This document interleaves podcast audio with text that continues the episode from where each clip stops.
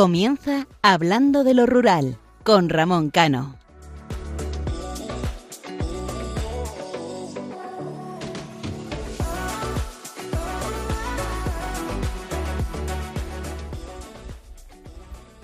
Muy buenas noches, queridos oyentes. La mayor riqueza que tiene un ser humano, entre ellas está la salud y los valores. Esos dos pilares serán los que nos acompañen durante toda nuestra vida.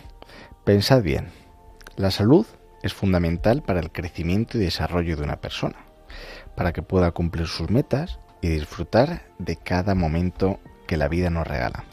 Y los valores, una persona que tiene valores es capaz de ayudar, crecer sin pisar a nadie, desarrollarse tanto en lo personal como en lo profesional y sobre todo, y lo más importante, con respeto hacia él mismo y hacia el resto.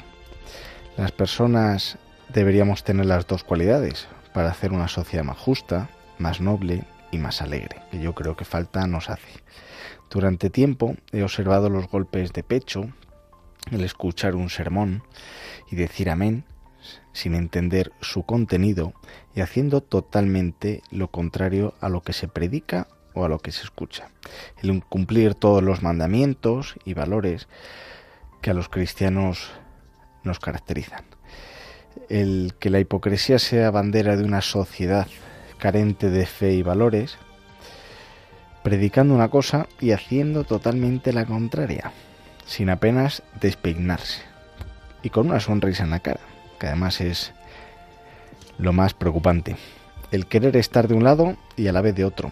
La vida, como decía el otro día un entrevistado, no funciona así. Yo creo que cada vez nos posicionamos más y así lo tenemos que hacer. En una vida de contrastes, de cambios y de radicalismos, no te queda otra que posicionarse.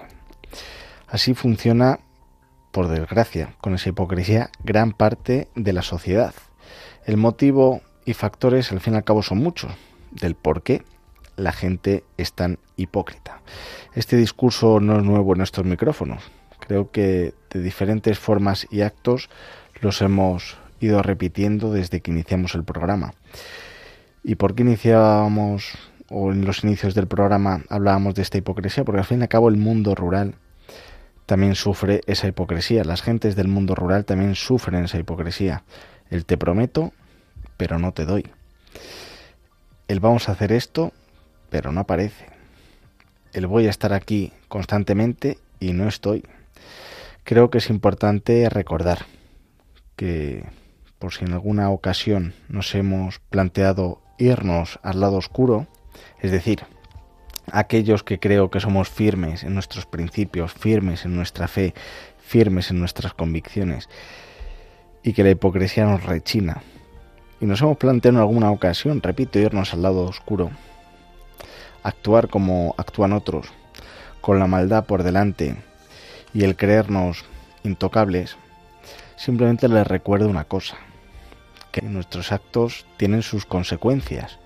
Por eso, como decía en uno de los muchos programas, hagamos el bien, intentemos hacer feliz a cualquiera, eh, sea un ciudadano que conozcamos o un familiar, con pequeños gestos, una buena mirada, un saludo, una acción, porque nunca sabemos cuándo nos lo recompensará la vida y el Señor, como dice el refrán, ten cuidado lo que escupes, que al fin y al cabo siempre salpica.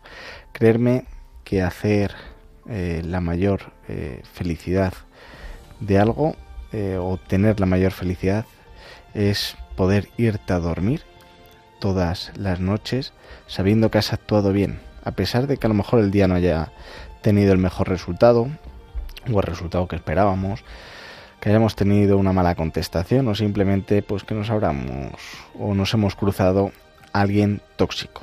De verdad, creerme, y lo repito, que no hay mayor tranquilidad que tener la cabeza de uno en paz y en calma. No existe mayor privilegio que la tranquilidad. Haced la prueba y veréis como mis palabras son totalmente ciertas.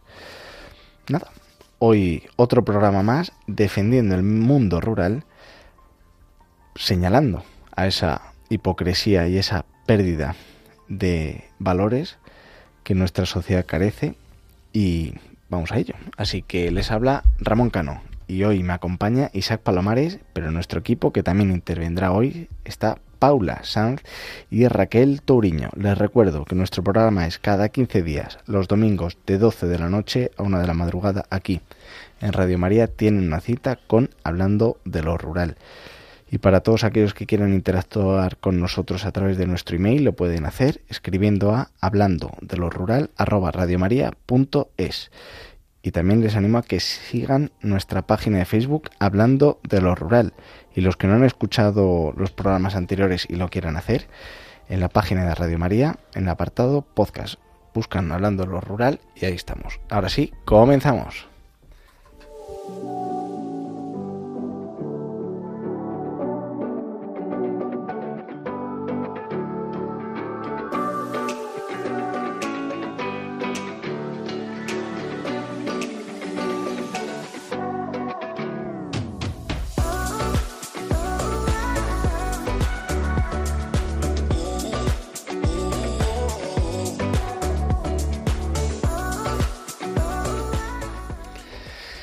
Isaac, muy buenas noches. Ramón, muy, muy, buenas noches, muy buenas madrugadas. Efectivamente, a defender el mundo rural, que somos pocos, ¿eh? Y eso, y eso es preocupante. Pero muy preocupante. Mm. No sé, el, el, camino que estamos siguiendo últimamente a mí me preocupa cada vez más. Eh, y mucha gente de los pueblos con la que hablo me dicen, es que ya nadie nos hace caso, ya nadie nos escucha. Parece que solo existan problemas en las ciudades y no aquí cuando los pueblos pues tienen bastantes, bastantes problemas de, supervivencia, de, servicios mínimos. O sea, hay muchísimos pueblos que se están quedando sin médicos, los concentran a todos en, las eh, capitales de la comarca.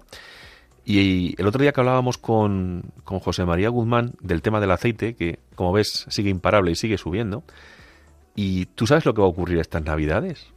Te lo explico. No sé eh, qué pasará, pero te escucho. Pues mira, este año hay mejor cosecha de aceituna, ha llovido algo eh, y eso ha hecho que la aceituna se recupere y engorde un poco. Y con el precio que tiene el aceite, pues eh, va a haber mucho desalmado que se va a ir a los pueblos a robar aceitunas. Eh, la Guardia Civil cada vez tiene menos presencia en los pueblos. Hacen falta un montón de agentes que sean destinados a todo el mundo rural y tú imagínate cuando estas navidades de repente aparezcan eh, unos tipos eh, por, por, por, los campos, por los olivares de, de este país, a, machacar los olivos, porque además van a matacaballo, los destrozan con tal de llevarse las aceitunas, porque la aceituna va a valer mucho dinero. ¿Y quién va a defender a esos agricultores que tienen sus explotaciones? Mm, ¿Qué van a hacer ellos? Eh, ¿Coger armas en ristre y enfrentarse a los ladrones? Eh, pues complicado, como, ¿eh? Como se quejaba eh, la Asociación de Guardias Civiles con esa magnífica idea que, últimamente tenemos, que era la de poner eh, una central virtual y así cerrar, ir cerrando cuarteles o comandancias de la Guardia Civil. Pues tú imagínate en un pueblo, si ya por sí la presencia es menor, que, que en vez de estar una comandancia a 9 o 10 kilómetros, esté a 30. Además, hay un detalle, Ramón. ¿Tú te has fijado que ahora vas por los pueblos los fines de semana? Y una pregunta tonta. ¿Cuántas patrullas de la Guardia Civil ves? Pues si ves alguna en alguna nacional o en alguna autovía. Eh, ¿Pero en los pueblos? Pues muy poquita. Entonces, estamos teniendo un problema grave. Hacen falta efectivos eh, de la Guardia Civil que se envíen al campo, porque insisto, este año que la aceituna va a valer dinero, va a haber muchos robos, va a haber enfrentamientos con gente y habrá lesiones y, espero que se queden lesiones, no pase de ahí. Y fíjate ya no solamente la Guardia Civil, la ausencia de la Guardia Civil, sino también otra figura que en el medio rural está, sobre todo en tema de cotos de caza, que son los guardias rurales, eh, pues también sufren las consecuencias, porque al fin y al cabo, para el que no sepa lo que es un guarda rural, al fin y al cabo es como un vigilante de seguridad, pero en, el, en el medio rural, ya sea en explotaciones, en fincas o en cotos. Iremos hablando de esto porque yo creo que va a traer cola. Cuidadín, ¿eh? Si solamente fueran esos problemas los que tiene el medio rural. Yo ya lo lanzo para que la gente se vaya preparando por lo que puede ocurrir. Habrá gente que vaya a coger sus aceitunas y se encuentre con que su olivar pues, pues están reventados los olivos, los han, los han desgajado por todos lados a palos, además que los a palos. Eh, y, y, bueno, cuidadín, ¿eh? insisto. Y hablabas de lo de los médicos. pero hemos empezado septiembre, ya lo estamos acabando.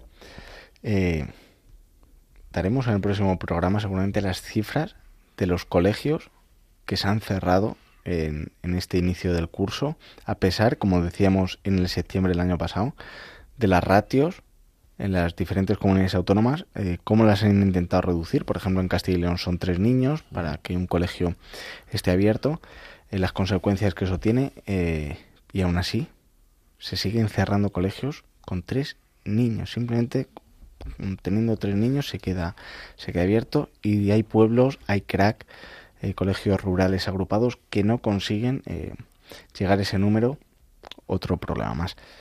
Pero antes de, de, hablar que hoy el día va, o el programa va a ser largo, te dejo con tu editorial. Todo tuyo, Isaac.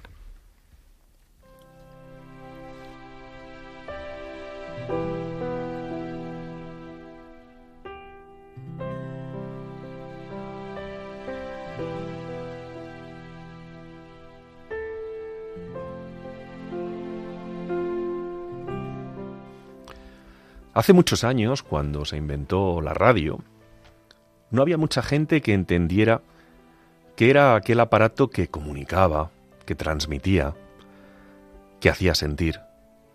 Escuchando la voz de alguien al que no veían, escuchando la música que algún loco interpretaba. No se sabe si lo inventó Marconi o Tesla, pero está claro que alguien lo creó. Y por eso esta madrugada nos están escuchando. Uno de los seres humanos que más la escuchaba era un tipo raro, pero que siempre tenía una sonrisa en su cara, que se dejaba la vida por los demás en una de esas ciudades de un viejo país que tenía una de las historias más maravillosas del mundo. De repente su mundo se le cayó, perdió casi todo lo que tenía y solo le quedaba su vieja radio que le habían regalado en la que escuchaba historias, ejemplos de vida, noticias, sobre todo por las noches, y con ello era feliz. Un día le llamaron de una de las emisoras que emitía en su viejo transistor y se encaminó a un local ubicado en la segunda planta de un edificio industrial, donde pudo ver in situ por primera vez de dónde procedía la magia de las palabras, que llegaban a través de su aparato naranja. La directora de uno de los programas le pidió que se sentara en una silla y comenzó a preguntarle por su experiencia vital, por cómo había sido su vida, trances, lances que había pasado. Y al terminar le dijo, oye, ¿por qué no haces un programa explicando lo que sabes y has vivido en tus propias carnes? Dudó unas décimas de segundo, pero respondió de forma rotunda, vale, adelante comenzó a emitir su programa y empezó a sentir en su propio corazón la emoción que se sentía al otro lado del transistor, pero imaginando lo que otros podían sentir al escuchar sus palabras. Descubrió su fiel amigo y aliado, el micrófono, con el que mantenía largas charlas en los programas que iba desgranando en diferentes emisoras cada vez más importantes. Un micrófono que se hacía más presente en la sociedad de su país y que lograba tocar muchos corazones y almas. Poco a poco fue entregando su vida, su alma por medio de ese micrófono, alcanzando a muchos seres humanos que se sentían solos, que necesitaban palabras de consuelo. Puso su micrófono al servicio de todos aquellos que le pedían ayuda, y cada vez ese micrófono que inicialmente estaba brillante, nuevo, fue perdiendo color, pues se iba entregando a la causa de ayudar, pero no pedía ayuda para sí mismo. Daba todo, sentimientos, amor, canciones, su música favorita, sus palabras, los trozos de su corazón, que hacían inmensamente felices a los que le escuchaban en sus hogares, en sus coches, en sus camiones, en sus barcos. Pero un día, tras darlo todo y no recibir nada, se agotó física y mentalmente y enfermó, al mismo tiempo que su compañero de viaje, aquel micrófono que había ido perdiendo brillo y se había estropeado. Perdió la ilusión por la vida y como último deseo pidió que le llevaran a su mesita de noche aquel viejo y destartalado micrófono. Murió con mucha pena, porque no podía mandar a los demás sus palabras de amor, de aliento, de tranquilidad. Sus hijos pusieron en su ataúd aquel compañero de viaje que había tenido durante muchos años en los que había ayudado y dado la vida por y para los demás, que había tenido delante de sus labios y de su corazón. Pasaron los años y llegó la hora de usar su tumba para otro de sus descendientes, y al abrir el ataúd descubrieron el esqueleto de una persona cualquiera, pero con una particularidad. El micrófono se había prácticamente desintegrado, pero una parte de él estaba fusionada con el pecho de aquel loco, de aquel locutor formando un solo cuerpo. Y ante aquello, el sepulturero, que había escuchado muchas veces en su juventud las palabras de aquel hombre, dijo, ahora sí creo que la radio es magia, porque un esqueleto como este fue capaz de hacerme sentir, de hacerme amar, vivir, y todo por medio de un aparato vetusto que acabó formando parte de su esencia y se fusionó con el corazón de aquel comunicador. Queridos oyentes, la vida son momentos, la vida es dar, la vida es amar, la vida es sentir, la vida es coger una rosa entre tus manos y llevarla en cada instante, la vida es ser generoso sin pedir nada a cambio, y la vida es ser fiel a tus principios y orígenes.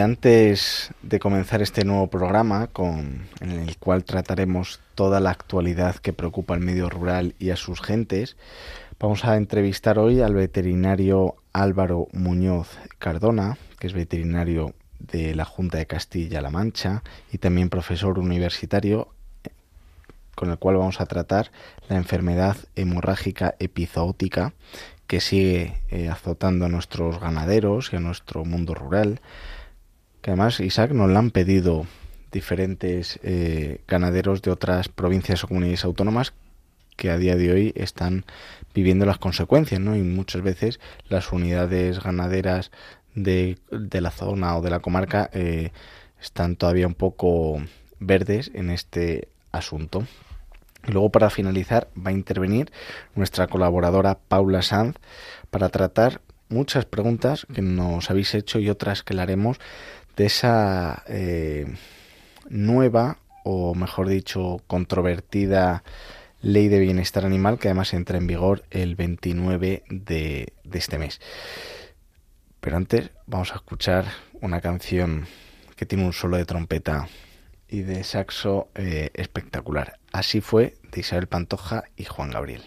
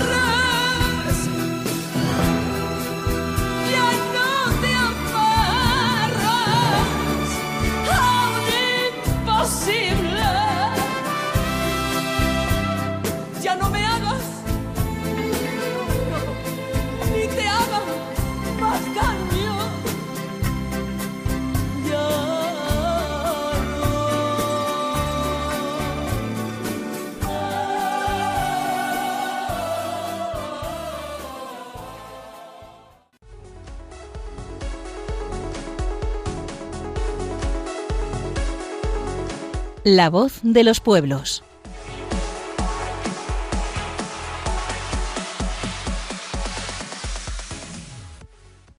Como les decía, eh, esta noche tenemos un, invi- un invitado muy especial, que es otro, otro de los locos defensores del mundo rural como nosotros, otro héroe, como la semana pasada también hablábamos tanto con, con José María y con, con Carlos. Y él es eh, veterinario de la Junta de Comunidades de Castilla-La Mancha y es Álvaro Muñoz Cardona. Álvaro, muy buenas noches. Muy buenas noches, ¿qué tal? Bienvenido a Hablando de lo Rural. Pues muy bien hallado. Muy buenas noches, Álvaro. ¿Qué tal? Soy Ramón Cano.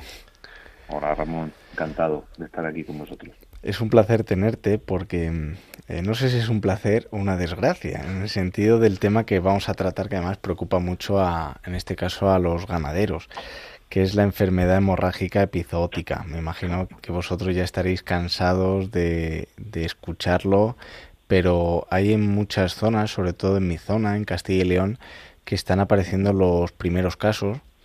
Y aquí en este programa entrevistamos a, a un ganadero de, de agudo que nos dio los primer, las primeras pautas, ¿no? Y al escuchar esto los, los ganaderos pues nos dijeron, oye, traer aquí, a, hablando de lo rural, a un veterinario y qué mejor que tenerte a ti para preguntarte eh, diversas cuestiones que preocupan a, a, los ganaderos. Y te voy a hacer la pregunta que me imagino que es la más sencilla, que es, eh, y para el público en general, ¿cómo se detecta que un animal está infectado de, de la enfermedad eh, hemorrágica epizootica? Bueno, pues es una buena pregunta. Las preguntas siempre son buenas. La, las malas suelen ser las respuestas por incapacidad de los que contestamos, ¿no? Eh, pues es complicado porque los síntomas que tiene pues son, como suele pasar habitualmente casi en la totalidad de las enfermedades, pues son comunes con muchas otras patologías. Con lo cual, para hacer un diagnóstico certero y acertado, eh, pues es imprescindible eh, hacer las pruebas necesarias para, para asegurar que es esa enfermedad y que no es otra que, pudiera afectar al ganado con los mismos síntomas. Evidentemente, si los síntomas coinciden con los que tiene esta enfermedad, que bueno, pues estamos viendo, ¿no? Una eh, patología un poco con sintomatología respiratoria, con afectación nerviosa, con comportamientos raros, eh, con fiebre, con una especie de pupas, heridas que se dan en ciertas regiones mucosas del cuerpo y tal, y además coincide pues que estamos en la época de verano, que ya tenemos en la zona pues esta enfermedad. Y si además pues tenemos cerca eh, lugares de fauna cinegética, sobre todo de caza mayor, donde haya pues otros rumiantes como el ciervo, el gamo o el corzo, pues es una de las que tenemos que empezar a sospechar por desgracia desde hace unos meses a esta parte. Uh -huh. Álvaro, ¿se sabe cuál es el origen que ha tenido la enfermedad en España? Porque hay diferentes teorías, y lo hablábamos con, con, el ganadero de Agudo, con Carmelo Pizarro. Hay gente que dice que, que, todo viene porque la sequía trajo que eh, fueran los aguaderos, eh, tanto los venados, eh, o sea, todo lo que es caza, y las, las vacas y eh, se infectaron con mosquitos eh, en esos aguaderos. Y otra teoría que hay por ahí, pululando, es la que dice que un barco que traía desde Brasil ganado, eh, no solo traía ganado, sino que traía, traía droga, estuvo durante varios meses parado en el puerto de Algeciras y un mosquito salió, o mosquitos nacieron de ese, de ese barco y poco a poco van, subido, van subiendo por la península ibérica y ahí me recuerda un poco a, a la conquista de la península por Tarik y Muza en el año 711 pues tienes razón, ¿no? Se parece bastante. Eh, bueno, la verdad es que hasta ahora, pues ninguna de las autoridades sanitarias ha confirmado una u, otra teoría ni tampoco las ha desmentido. Eh, nos tenemos que acostumbrar a que las enfermedades que llamamos en veterinaria o incluso en medicina eh, enfermedades vectoriales, que son aquellas que no se transmiten de un animal a otro directamente, sino que necesitan el paso por un vehículo que llamamos vector, como es en este caso el mosquito, o como pasa también con la lengua azul, que ya llevamos muchos años combatiendo, que también eh, es a través de un mosquito, o como hay otras enfermedades que son las garrapatas, o bueno, también teorías conspiratorias que dicen que nos van a soltar unas garrapatas que nos van a hacer alérgicos al consumo de carne. bueno, pues ya pues, teorías van y teorías vienen, pero es cierto que, que ya pues, centrándonos en el asunto, eh, este tipo de enfermedades son muy difíciles de combatir porque evidentemente las masas de aire transportan mosquitos, eh, pueden venir pues eh, de la zona de África, que es lo que nosotros más cerca tenemos, que es de donde nos pudo llegar probablemente o donde nos ha llegado la lengua azul, pero puede venir pues de un barco como el que tú decías que ni siquiera sería necesario que hubiera estado excesivamente tiempo o mucho tiempo en un puerto español, sino que simplemente con que hubiera transitado por el Mediterráneo y hubiera mm, parado o descargado en uno de los países del Magreb, donde nosotros también hemos exportado terneros vivos durante estos años de atrás, eh, pues simplemente estando ahí, pues de ahí ya puede venirnos en una masa de aire y asentarse aquí. Sí es cierto que evidentemente pues el, hecho de la sequía que, ya llevamos padeciendo esta primavera y, incluso un par de años atrás, ¿no?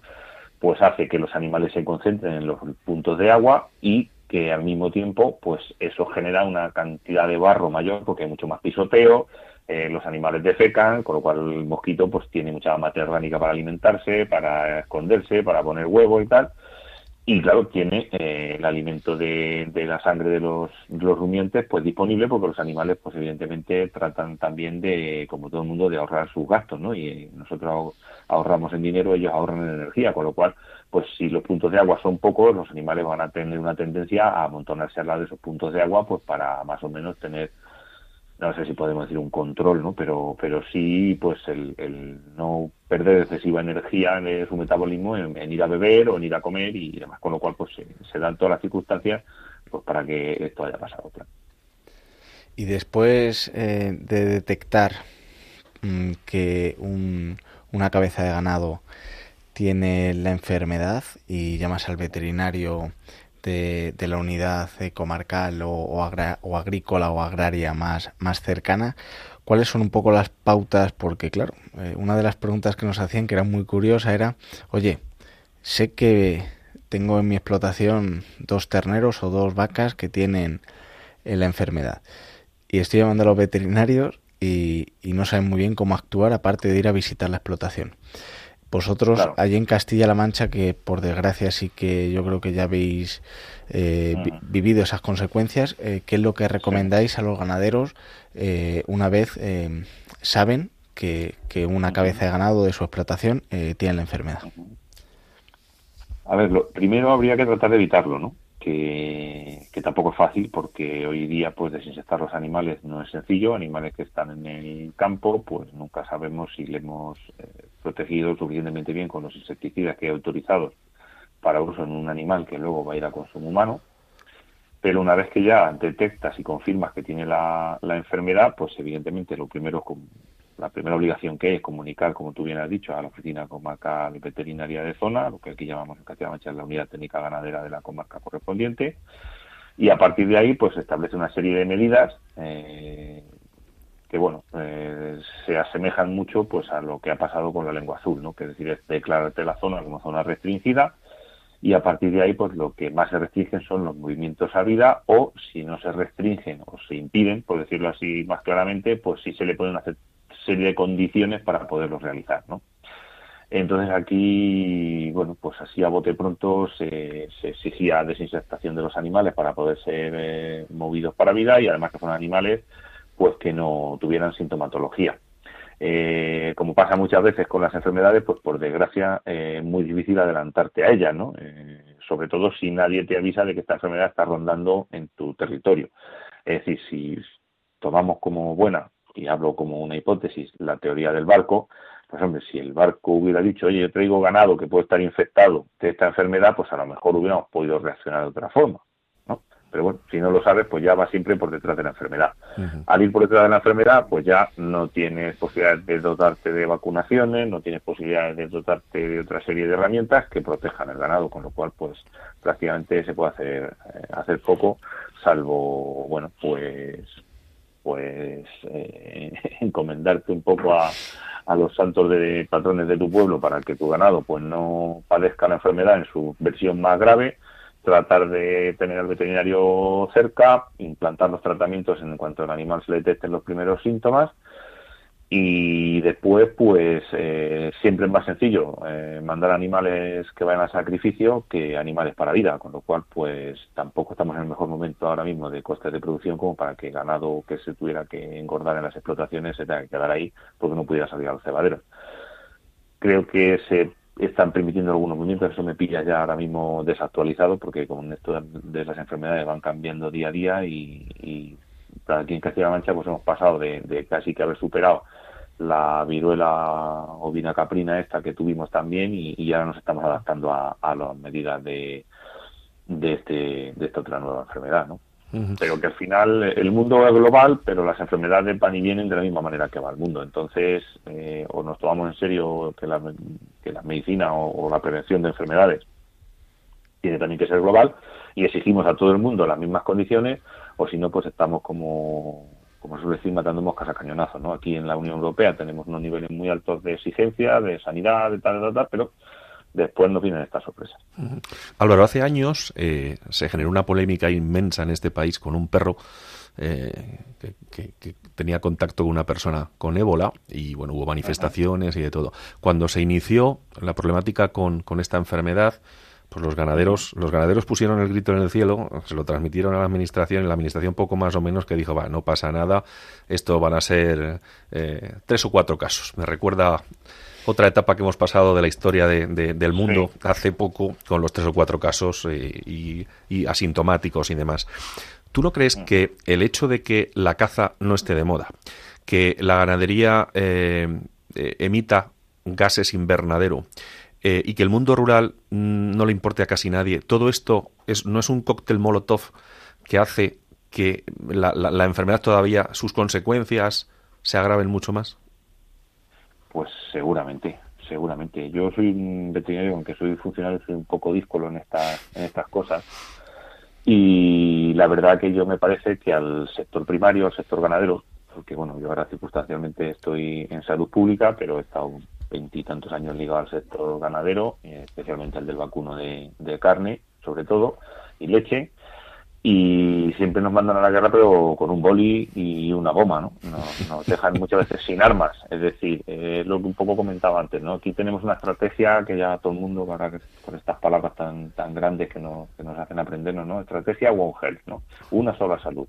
Eso lleva siendo el lema de la veterinaria desde que empezó, es nuestro lema es Icia Pecori Salud Populi, que significa que más o menos la higiene o la salud de las, del ganado es la, es, es la salud del pueblo, ¿no? De la gente.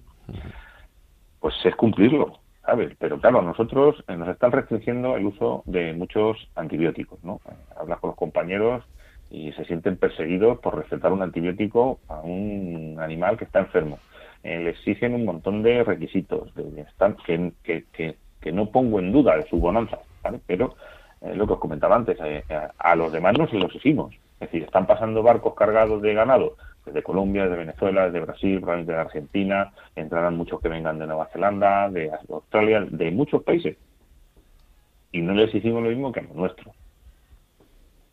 Entonces, al final, pues efectivamente, todo esto, mm, si no lo es, si lo parece, es una, bueno, así decirte, un portazo o un cachetazo eh, al sector primario y no sé muy bien o, quiero no saber muy bien con qué objetivo, porque lo que parece es que lo que se trata es de desmantelar la producción de alimentos en la Unión Europea y de que, bueno, pues hay una ley por ahí de regeneración natural. Yo es que me dan miedo esas cosas terribles, ¿no? Porque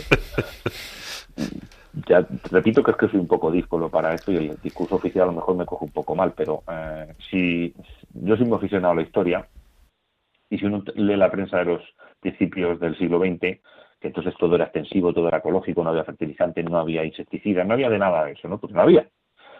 Y la gente se moría mucho de hambre cuando venía una plaga de langosta y no había trigo y no había aceite y, en fin, eh, ya hemos, ese, ese escenario, ¿no? De, de, todo como muy natural, como muy en el paleolítico, pues ya lo hemos vivido y la gente tiene una esperanza de vida pues, muy pobre y muy corta, Fíjate. Eh, entonces. sí, Álvaro, perdona que te corte porque como bien dice Isaac, en la radio tenemos los tiempos muy, muy ajustados. Y una de las cosas para ya ir cerrando la, entrevista es eh, las, últimas palabras que has dicho de que eres un veterinario un poco díscolo, eh, viene muy bien, porque una de las muchas cosas que se quejan los ganaderos, en, tu caso como veterinario, es de que es que los funcionarios, es que los funcionarios, pues hoy has dicho una realidad como un templo que yo creo que es la que muchos eh, veterinarios no se atreven a decir, ¿no? De que de fuera viene todo y aquí se está controlando que al fin y al cabo está afectando a nuestro sector primario, en este caso a, a, los, a los ganaderos, pero también que los ganaderos sepan en qué situación os encontráis vosotros, que no tenéis la culpa, al fin y al cabo simplemente cumplís. Y eso está muy bien porque siempre se le echa la culpa al funcionario, al funcionario, al funcionario, pero es que el funcionario cumple. Claro, nosotros hacemos cumplir la normativa que eh, dictan en unos casos desde la Unión Europea, en otros casos desde el Parlamento Nacional. Bueno, pues ya si me lo permitís, eh, votar no es un juego. Es decir, votar no es ponerte la camiseta de tu equipo porque llevas siendo de ese equipo toda la vida, sino que es votar o, no votar a aquellos que te están perjudicando. Y aquí hay una serie de cuestiones que yo creo que debería analizar cada uno en función de sus propios intereses en los que, bueno, pues hay quien no hace ni un solo favor al sector primario. Es una pena, la verdad que... Habrá que tenerlo en cuenta. Sí, nosotros, nosotros somos díscolos como tú y, estamos todos en el mismo barco, pero bueno, pues te, te, llamaremos de vez en cuando, Álvaro, para que nos vayas contando pues un poco la situación que tenemos en, en, el mundo rural, que tanto nos preocupa y como decíamos al principio del programa, es que somos muy pocos a los que nos preocupa. Sí. y es triste. Pues sí. Es triste. La verdad que sí. Pues Álvaro Muñoz Cardona, veterinario, muchísimas gracias por, por habernos acompañado esta madrugada. Y bueno, ya sabes aquí que tienes tu casa en Radio María en Hablando de lo Rural. Y nos veremos, nos escucharemos y nos veremos muy pronto de nuevo, amigo. Pues muchísimas gracias a vosotros y que paséis una feliz madrugada. Un abrazo muy fuerte.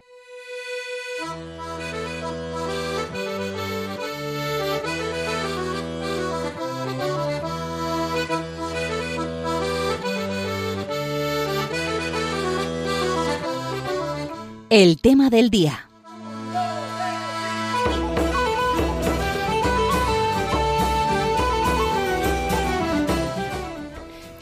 Y como decía Álvaro, que era un veterinario díscolo, pues nosotros eh, seguimos su ejemplo y hoy eh, tenemos a una colaboradora que nos encanta tenerla, ya que no tenemos a Paula por baja por maternidad, pues tenemos a Raquel, no tenemos a Raquel. Eso, no tenemos a Raquel. Gracias Isaac, sino tenemos a Paula que nos encanta tenerla. Y vamos a tratar un tema que ya tratamos un poquito por encima, que era eh, la famosa ley de bienestar animal. Cuidado que les gusta eh, hacer las cosas mal y que nosotros eh, lo tengamos aquí que llamar la atención. Muy buenas noches, Paula. Hola, muy buenas noches a todos. ¿Qué tal? ¿Cómo estáis por aquí? Pues muy bien. ¿Tú qué tal la vuelta? estuvimos hablando contigo de, de, cómo iba ese o cómo iban a empezar esas vacaciones, pero también, si no recuerdo mal y la memoria no me falla, hablamos contigo cuando eh, se conoció que se había aprobado eh, la ley de bienestar animal, ¿verdad?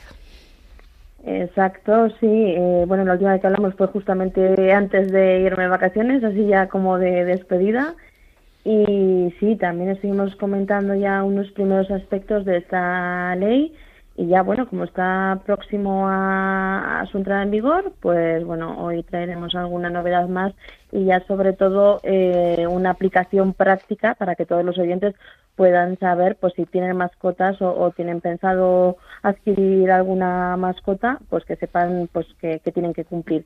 Y nada, la vuelta, pues bien, bien, se acaba lo bueno, aunque ahora también continuamos con, con lo bueno, no que se pues trabajando la vuelta a la normalidad, pero oye, ya se acaba por lo menos eso, pues una, una buena etapa, que pasa un buen verano y, he podido desconectar y he podido disfrutar y, ahora nada, vuelta otra vez a la carga. A la carga y con fuerza. Y esto al fin y al cabo es como eh, la cena de Navidad, Isaac. Eh, cinco días antes de que, sea, de que entre en vigor la ley es cuando la gente empieza, ¿y qué voy a hacer yo con mi mascota? ¿Qué tengo que tener? Yo creo que Paula y Isaac también, que, es jurista, eh, muchas preguntas me imagino que la gente se hace porque claro, viene aquí todo esto de golpe, no entendemos muy bien. Isaac. Pero la gente tiene un problema, que se piensa que no pasa nada, que todo va a seguir igual y se va a encontrar con muchísimas sorpresas, ¿verdad, Paula?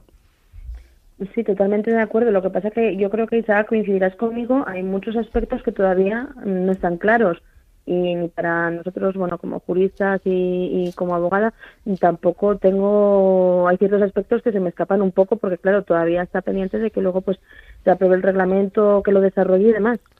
Es que hasta que no esté el reglamento, de verdad no se va a saber por dónde van los tiros y eso es un eso es un problema. A mí me preocupa porque hay muchísima gente. Fíjate, el otro día me enteraba que en Boadilla del Monte, donde yo vivo, eh, hay más mascotas censadas que niños. Si no, si no recuerdo mal, eran como 7.000 mascotas y 3.000 niños. O sea, con lo cual la importancia que tiene esta ley y luego el reglamento que la tiene que desarrollar eh, es, es, fundamental y creo que los medios de comunicación deberían hacer una labor eh, didáctica de enseñar a la gente qué es lo que viene, pero hacerlo, Paula, como, como nos gustan las cosas a nosotros, de forma muy fácil, eh, muy, muy al pie, muy sencillo, porque si no va a haber muchísimos problemas, la gente se va a encontrar con sanciones que son tremendas y luego a ver qué pasa. Sí, totalmente de acuerdo porque al final eso es una ley que nos pilla a todos pues nueva eh, y claro pues la gente al final no, no se entera salvo que se publique porque al final quien, quien a pie de calle lee, ¿no? lee el BOE y lee esta, esta ley pues hombre, pues muy poquita gente, ¿no? Entonces, lo que hay que hacer es eh, que las leyes puedan llegar al ciudadano de una forma entendible, porque al final nos ponemos a leer eh, tanta palabrería que no la comprendemos, ¿no? Tanto, tanta nomenclatura, tantos tecnicismos. Entonces, bueno, pues al final se trata de acercarles a, a los ciudadanos un poquito los aspectos prácticos, que yo creo que también ahora, pues igual podemos dejarles ya algo avanzado, aunque yo creo que tendremos también que retomar el programa con siguiendo hablando de la ley de bienestar animal, pero ya con el reglamento, que ahí tendremos todo más claro, ¿no? Todos los aspectos que todavía tenemos dudas a día de hoy. Efectivamente, eh, pero como nosotros siempre nos adelantamos a los problemas que les preocupan, pues Paula, ¿qué novedades nos traen? Aunque yo tengo varias preguntas, pero te dejo primero que empieces tú. Mm, ¿Cuáles son las novedades de una persona que tiene en su casa un gato, un perro un periquito. Como es, yo gato no tengo, pero tengo perros y tengo un periquito. Pues mira, eh, con el gato y con el perro no va a haber tanto problema. Con el periquito, pues igual pudiera verlos, porque claro, ya sabéis que se va a aprobar también un listado positivo de los animales que se pueden tener como animales de compañía. Entonces, todos aquellos animales que no se incluyan dentro de ese listado no se van a poder tener. Eh, por ejemplo, supongamos que yo tengo una serpiente en casa bueno, pues si ya la tengo, sí que puedo continuar teniendo, teniendo esa serpiente. O sea, no nos asustemos de que todas, todos aquellos oyentes que tengáis algún animal que no se vaya a incluir en ese listado, no, no hay que deshacerse, ¿no? Hablando así de, ese animal, ¿no? no hay que buscar ningún refugio, no. Podemos eh, continuar con ese animal, pero si bien es cierto que tenemos que registrarlo, tenemos que decir, oye, mira que tenemos este animal que no está permitido. Sin embargo, pues con el perro y con el gato no habría problema, pero sí que es cierto que ahora va a haber que tener que cumplir una serie de requisitos. Por un lado, aparte del que ya conocemos todos, que ese sí que viene con anterioridad, que es el de tener al animal censado, ahora vamos a tener que tener un curso, eh, una especie de, examen o de, o, ¿no? Algo que nos habilita para tener a, ese animal y luego aparte tenemos que tener un seguro específico para esa mascota, un seguro de responsabilidad civil para esa mascota. Eso yo creo que son un poquito los aspectos más chocantes. Y Paula, una pregunta, me imagino, eh, o para los oyentes que dirán, vale, eh, yo ya tengo la mascota, ¿hasta cuándo tengo de plazo para sacarme ese curso? Porque claro, me imagino que el que vaya a adquirir una mascota, un perro, un gato, eh, posterior a la, a, la entrada en vigor de la ley, tendrá que tener el curso anterior. Pero el que ya lo tiene, ¿Hay un plazo? mira, pues yo, eso es uno de los aspectos que no tengo muy claro y no sé si Isaac eh, igual eh, lo sabe mejor, porque claro, la ley no tiene carácter retroactivo. Entonces, claro, eh, si leemos eh, con atención justamente el artículo donde habla de ello, eh, se, hable, se habla por aquellos que van a optar a una titularidad. Entonces, mm, claro, es un poco dudoso si los que ya son titulares de una mascota lo tienen que hacer o no, porque sin embargo, eh, sí que he podido, cuando he estado un poco empapando del tema ¿no? y, y preparando cuando salió toda, toda esta ley, sí que es cierto que en algunos sitios se habla de unos dos años para poderse poner al día. Entonces, claro, es un poco dudoso. Yo creo que esto va a quedar más claro con ese reglamento que luego desarrolle, que ahí sí que se va a incluir todos esos aspectos sobre los que va a tratar el curso, porque tampoco sabemos de qué va a tratar, ¿no? Porque al final es como un curso de aptitud eh, para poder ser titular y dueño de ese animal eh, pero claro, tampoco sabemos qué va a tener, porque también en algunos sitios pone que son aspectos de veterinaria, aspectos de cuidado básico del animal, también algo de legislación. Entonces, está un poco en el aire, yo creo. No sé si Isaac eh, igual conoce algo más sobre el tema, si va a ser obligatorio también que los, los que ya tienen animal se pongan al día en ese plazo de dos años o solamente es para los nuevos titulares. Yo lo que veo es que mm, es todo un totum revolotum, que no aclara prácticamente nada. Y a mí el sentido que, me traslada es que va a ser para los nuevos propietarios, pero claro, e, el reglamento tiene que establecer también ese régimen de tránsito de una situación a otra. Porque, mm, ¿qué van a empezar a hacer? Eh, ¿A poner multas a diestro y siniestro? Eh, ¿Quién va a impartir los cursos? ¿Dónde se van a impartir? ¿Qué va a ser una especie de CAP? Eh, claro. Es que, es que es muy complicado, Paula. A mí me preocupa muchísimo porque de verdad la pobre abuelita, el pobre abuelito eh, que tiene a su perro, que se va a comprar una mascota, que tenga que irse a hacer un curso y que le diga, no, es que el curso lo van a hacer ustedes online. Y hay un montón, la mayoría de los abuelos de este país no saben usar un ordenador. O sea, es que es todo, es un sinsentido. Yo eh, lo, que, lo que veo últimamente que el legislador se está legislando pues a, golpe de impulso y a golpe un poco de, de, de modas y creo que eso creo que eso no está bien. O sea creo que lleva a confusión a, la gente que quiere tener una mascota y va a originar muchísimos problemas. Pues la gente está asustada pero insisto dónde se van a impartir en qué centros habrá que homologar los centros que lo van a impartir o ya está previsto eh, algún tipo de chiringuito mm, de los que de vez en cuando tenemos en, en cualquier país desarrollado para, para que se impartan es que es que es, es tremendo Claro, y luego también algo importante si es un curso meramente informativo, ¿no? O, preparatorio, por así decirlo, o, o, si hay alguna forma de que no de que una persona que vaya a ser propietaria de un animal que no lo supere o que no que no guarde esas aptitudes. ¿Qué va a ocurrir en ese caso, no? Se le va a negar a, a tener ese animal. ¿De qué manera, no? Se le puede prohibir es que es un poco, está todo muy en el aire. Entonces yo también entiendo que la aplicación va a ser para nuevos propietarios, nuevos titulares, eh, pero no lo deja claro la ley. Mm, sí que tengo claro que no, en principio no tiene efectos retroactivos, pero tampoco se especifica muy bien. Entonces yo creo que esto tendremos que esperar al, al reglamento y ahí es cuando les podemos decir a los oyentes un poco más todos los aspectos relativos a este curso. Eh, yo entiendo que, bueno, pues eh, que sí que es cierto que alarma, porque al final cualquier persona que dices, bueno, para tener un animal que al final entra, eh, el cómo tratar a un animal, bueno, pues yo creo que para todos está dentro de la ética, no de los valores. Sí que es cierto que, bueno, pues que hay gente que no, que no se comporta no como, como debería ser y hay veces pues que sí que es aplicable, ¿no? Y por eso se crea y se elaboran este tipo de leyes pero bueno, a ver qué pasa con ese curso, realmente a ver cuál es el contenido. Porque claro, lo que decimos a un abuelito, a una abuelita del pueblo, que le pongas a realizar un curso eh, que bueno pues que igual no ha estudiado en toda su vida porque no ha tenido esa oportunidad no y no ha podido. Y ahora pues a ver que, que, se tenga que enfrentar o que se tenga que desplazar a, a, la capital de la provincia a poder realizar el curso no es que no sabemos nada.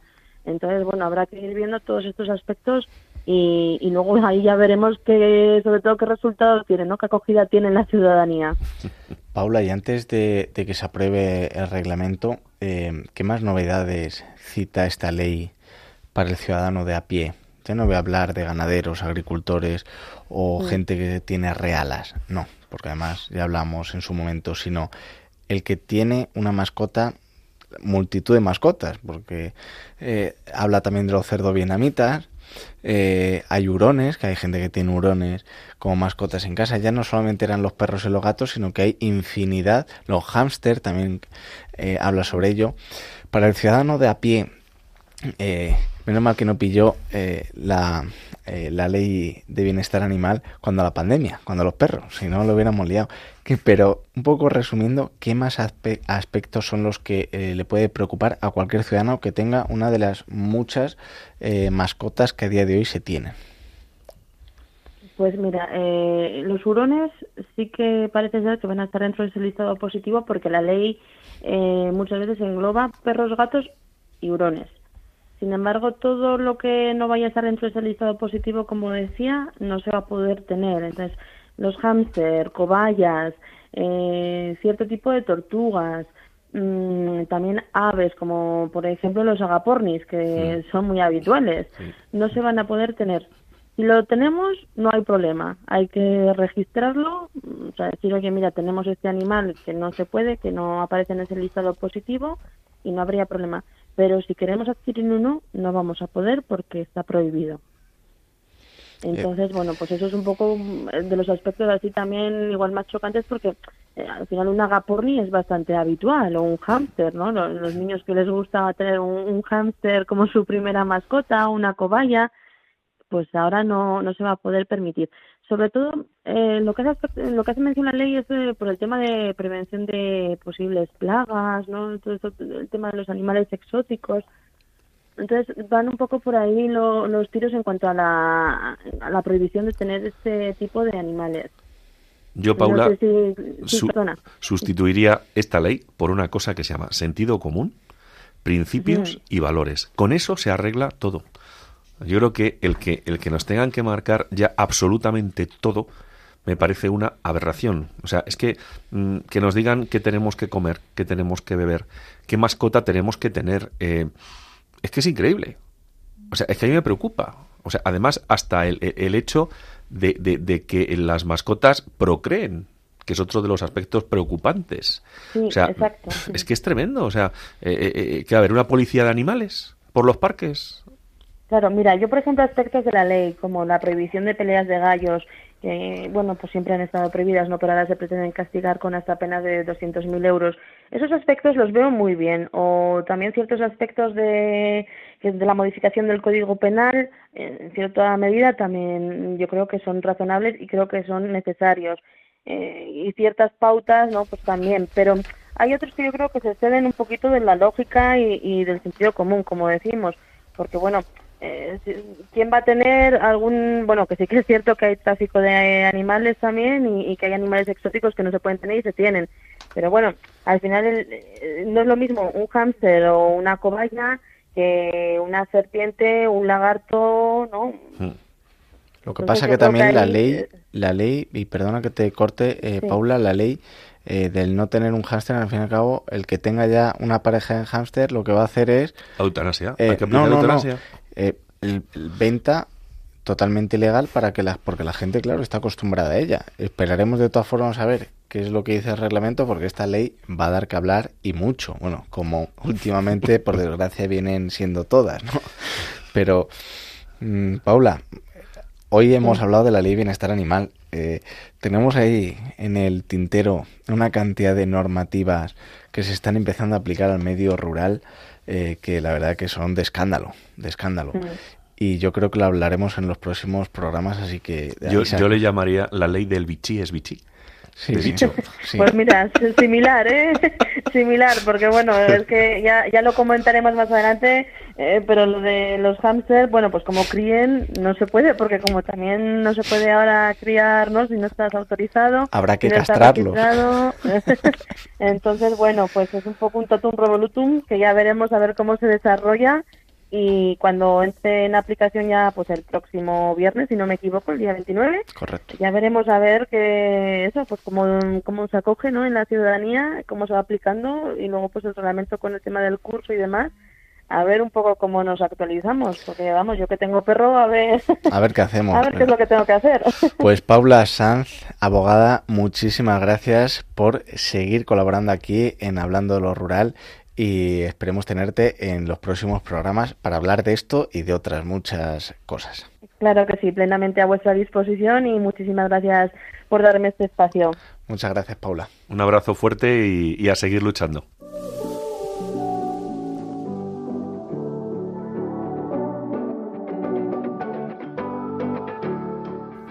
Pues Isaac, se nos acaba el tiempo. Nada, ya buenas noches a todos y todo tuyo.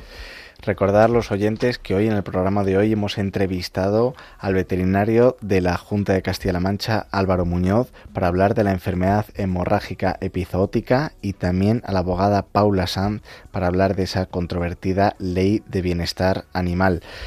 Todos aquellos que quieran escuchar los programas anteriores lo pueden hacer en el apartado podcast y nos vemos en 15 días. Hasta pronto.